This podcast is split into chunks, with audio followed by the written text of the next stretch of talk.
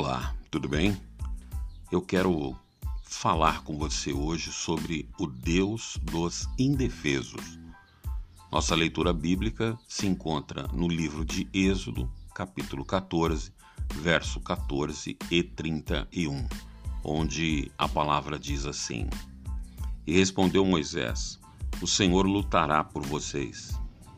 E Israel viu o grande poder que o Senhor havia usado contra os egípcios e o povo temeu o Senhor e confiou no Senhor e em Moisés, seu servo. Esse trecho é um relato né, do povo que estava saindo do Egito, os israelitas, a caminho da terra prometida. E neste evento eles estão diante do Mar Vermelho e atrás vem Faraó, né, enraivecido porque uh, seu filho primogênito havia morrido. E o povo contempla, vivencia um milagre tremendo, a abertura do Mar Vermelho, sua travessia segura e, consequentemente, a morte no mar por afogamento de todos os seus inimigos. Nunca houve uma vitória tão espetacular sobre o inimigo quanto esta, na travessia do Mar Vermelho. Mas para que essa vitória acontecesse, foi essencial a total incapacidade do povo para se defender e a total dependência de Deus.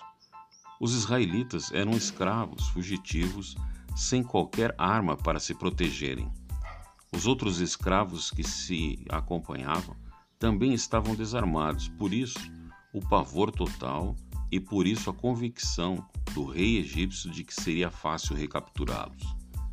Como vimos, Moisés responde ao povo quando, apavorado diante do mar, não sabe o que fazer. Ele diz: o Senhor lutará por vocês.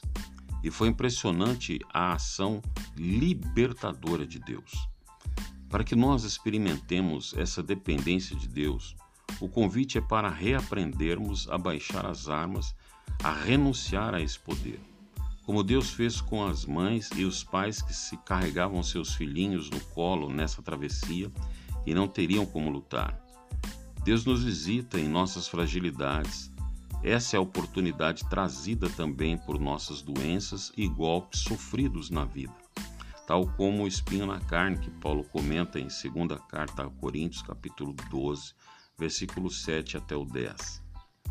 Deus nos convida a dar a Deus as nossas armas, a deixar de nos defender.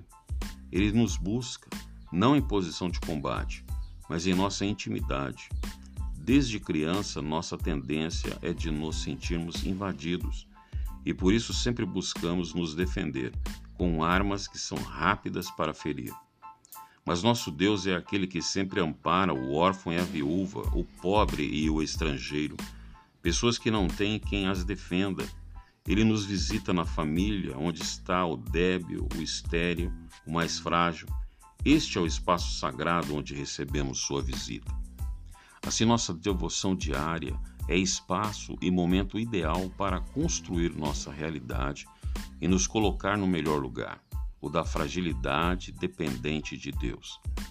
Na leitura da Bíblia, como nessa narrativa que lemos, identificamos na reunião da família ou de outro grupo, aprendemos a reverenciar a Deus e percebermos a relação de nossas armas com as feridas que várias vezes temos provocado.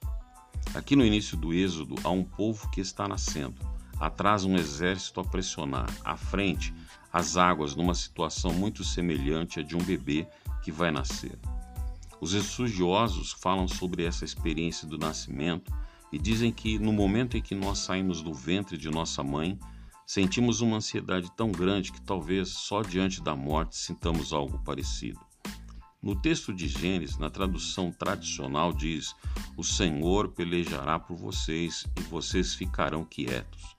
Como nasce um bebê? Ele não faz nada. É questão de entregar-se a toda graça e soltar-se. A vida tem esses mecanismos que acabam nos favorecendo, que não dependem do nosso controle. Podemos então aprender a ficar quietos, a nos calar, como diz o ditado: o homem cai pela boca ou o peixe morre pela boca.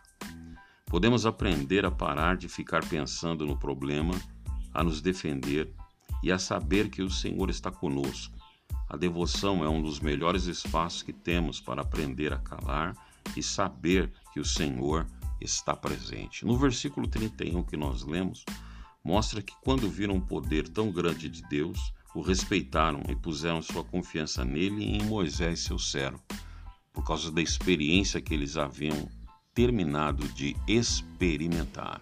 Mas para isso, eles precisaram primeiro se calar, depender e aguardar o Senhor. Existe um Deus que defende, um Deus que luta, peleja por aqueles que estão indefesos, mas quando esses mostram dependência e confiança nele. Pense nisso nesse dia. Quero orar com você. Pai querido e santo, louvado seja o teu nome, porque só tu és o Senhor e outro não há fora de ti. Gratidão por esse momento todo especial e por essa vida que ouve esse podcast. Derrama da tua graça e bênção sobre a vida dele, dela, pois eu peço e já agradeço, confiando na ação do Senhor, em nome de Jesus. Amém e graças a Deus. Este foi mais um podcast da série Ouvindo a Deus, pelo pastor Nilson Carvalho. Deus te abençoe.